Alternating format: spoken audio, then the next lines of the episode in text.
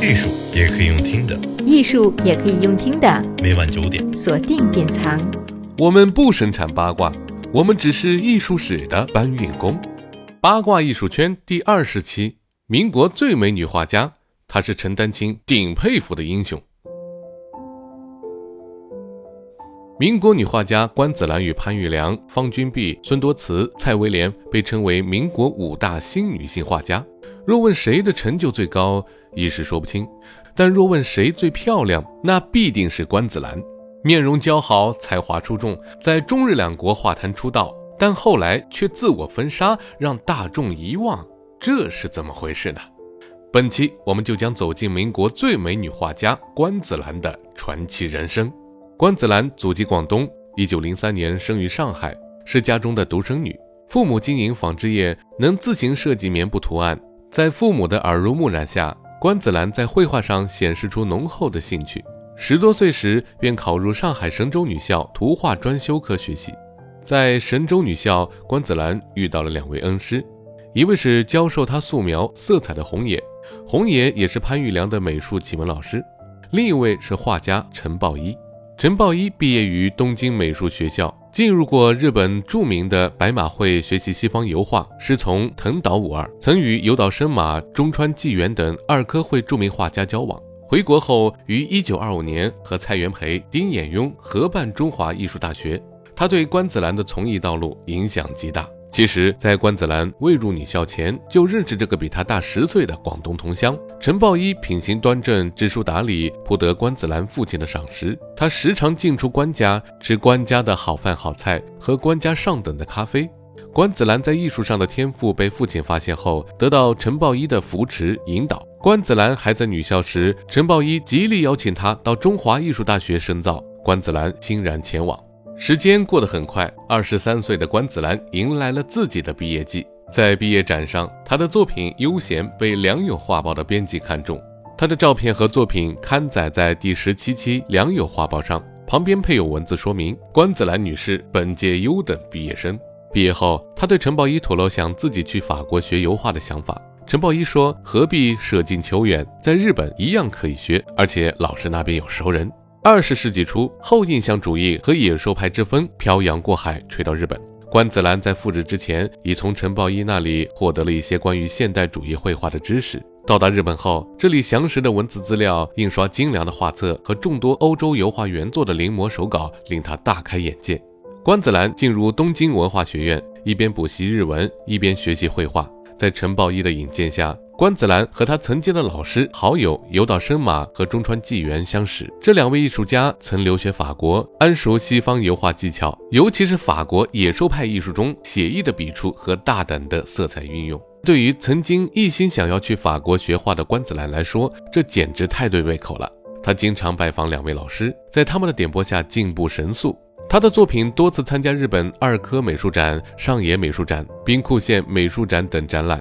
日本著名的艺术月刊《妇人》女士造型对于关子兰做过详细介绍，并给出高度评价。一九三零年，关子兰参加日本展览会的油画作品《水仙花》被兵库县政府印成明信片，在日本全国发行。这样的待遇对于一个初出茅庐的新人，又是一个旅日画家的外国人来说，实属不易。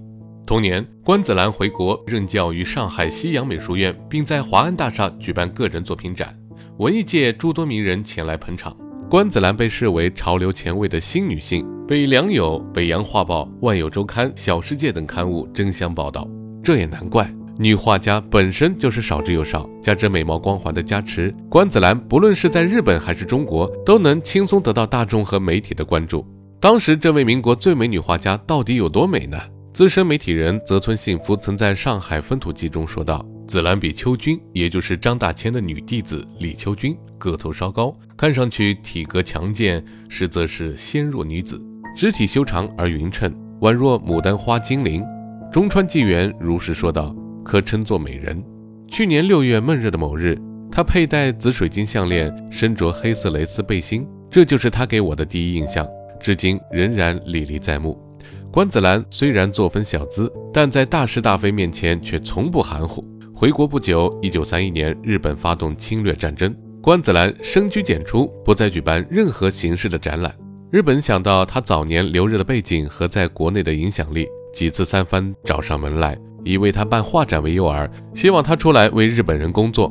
关子兰严辞拒绝，从此他开始自我封杀，从报纸、画刊上消失，出门就穿上中国传统服饰，以明确自己的立场。他的恩师红野举家逃难到天马山一带，年仅四十六岁，在疾病和贫困中去世，遗留下年轻的妻子和子女。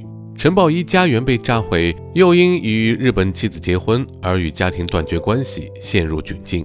手头还算宽裕的关子兰知道消息后，伸出援手，资助恩师陈抱一直至去世，为红野孩子上学出谋划策，鼎力相助。一九四一年，沉寂了十年之久的关子兰再次举办画展。他放弃了早年粗犷不羁的画风，转而以一种更沉稳、写实的手法描绘祖国的大好河山，希望能激起大众对祖国的热爱和对和平的渴望。这种转变与外部大环境有关，也和他的个人人生经历有关。为了从事绘画工作，关子兰曾多次推迟自己的婚姻计划，最终在三十五岁时与上海一名牙医结婚。婚后诞下一个女儿，这时作为母亲的她看待世界的方式自然也更加成熟，也更加温柔。一九四三年，关子兰和家人搬进虹口区溧阳路一千三百三十三号的清源里。一九四九年以后，受到建设祖国浪潮的影响，关子兰尝试用画笔记录建设中的祖国，西湖风景、番瓜弄、上海街景、静安寺，皆是这一时期的作品。晚年丈夫去世后，关子兰很少画画。到了六十年代，更是减少外出，主动交出家里精美的服饰。在特殊的年代里，关子兰这种充满小资情调的艺术风格显然是不合时宜的。在变与不变之间，她选择忠于自己，不再作画。但她依旧保持自己的喜好，定期到长春路上的理发店理发，擦进口香水，散步到德大和红房子喝咖啡。在不能打扮的年代里，他把朴素的黑色对襟外套、灰色的列宁装和白衬衫穿得优雅得体，搭配苏格兰格子围巾，让他显得与众不同。一九八六年，这个曾经惊艳上海滩的美女画家离开了人世。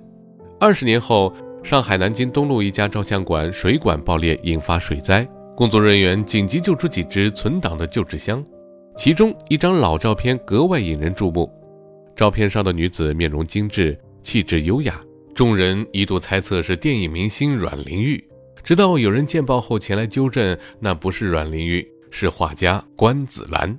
时至今日，虹口区溧阳路清源里的老居民们仍记得住在一号楼的老太太，气质娇怪好的。关子兰成为那个时代少有的能够占据高等艺术教育资源的女性。而天生的美貌又让她搭上二十世纪二三十年代画报行业快速发展的浪潮，成为中日媒体的宠儿。面对时代，她能做到荣辱不惊；面对个人，她选择不忘初心，既能拿得起，也能放得下。陈丹青惊艳于她的美貌，却又说：“你瞧关子兰的画，就忘了她的相貌。她下笔的胆气和瓦拉东有一拼，气势纯然天生。”比起刘海粟的霸汉，半点不刻意、不夸张；比起同样有胆气的陈抱一，犹有过之。徐悲鸿、林风眠、吕思白、吴作人，单是论胆气、论概括力、论率性豪放、论天纵奇才，依我看，都比不过关子兰。艺术也可以用听的，艺术也可以用听的。每晚九点，锁定典藏。